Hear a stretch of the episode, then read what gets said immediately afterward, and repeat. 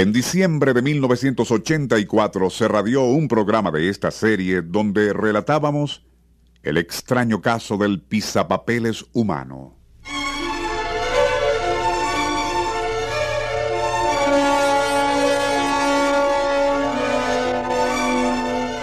Todo había comenzado en diciembre de 1984 cuando Edwin Mackenzie, conocido excéntrico de Plymouth, Inglaterra, y a quien apodaban Diógenes por su manía de vivir dentro de un barril, falleció de muerte natural. Al conocer la noticia, su amigo Robert Lankiewicz, famoso pintor y escultor, se apresuró a reclamar el cuerpo con el fin de cumplir la última voluntad del difunto. Esta era la de que su cadáver, sellado dentro de un bloque de resina transparente, se convirtiera en pisapapeles gigante.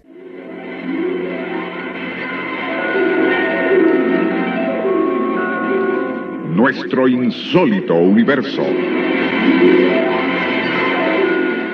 Cinco minutos recorriendo nuestro mundo sorprendente.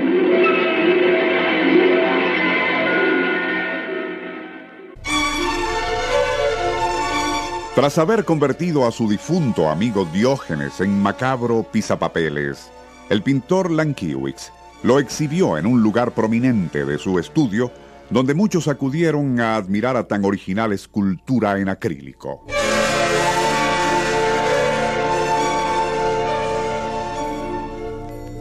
Aquello no duró mucho, pues las autoridades municipales de Plymouth confiscaron a la extravagante pieza necrofílica hasta que un tribunal se pronunciara acerca de eso si de preservar el cadáver de un ser humano en acrílico era legal. Hasta noviembre de 1989, el pleito entre Lankiewicz y la municipalidad continuaba sin resolverse, y ese bloque de resina con su cadáver adentro permanece depositado en el sótano del ayuntamiento de Plymouth.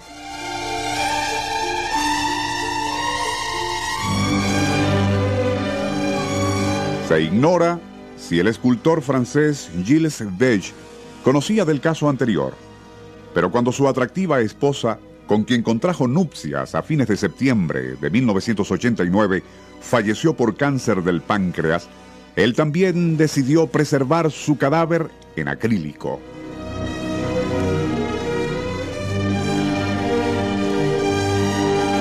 Antes, sin embargo, la vistió con traje de novia y así ataviada y maquillada, sumergió aquello en 700 libras de resina acrílica esta, al endurecer en un molde rectangular diseñado con ese fin, quedó transformada en una bizarra escultura transparente.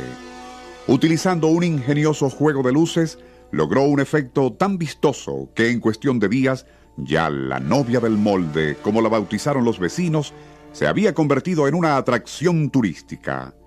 Pero igual como había ocurrido en Inglaterra cuatro años antes, las autoridades dictaminaron que era contra la ley exhibir un cadáver en acrílico por más turístico que ello fuera. Cuando Gilles Beige se negó a que dieran sepultura al rectángulo de plástico con el cadáver de su esposa adentro, el teniente Pascal Dahl, del Departamento de Policía en Agen, Francia, lo arrestó.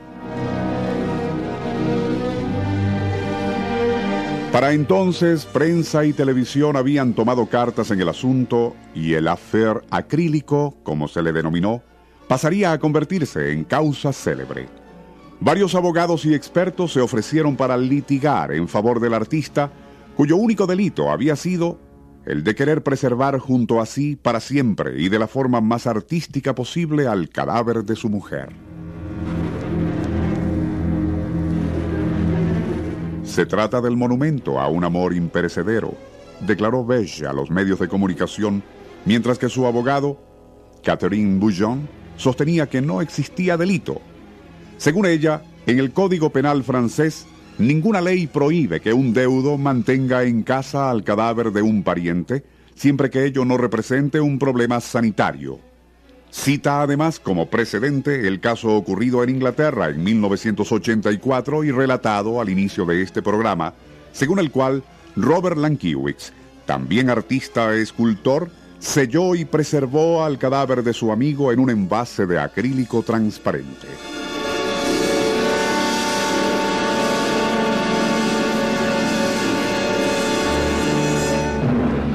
No se trata de necrofilia, sino de arte de vanguardia, declaró su abogado a la televisión francesa, añadiendo, no existe razón alguna para que las autoridades antepongan prejuicios burgueses a la libertad creativa.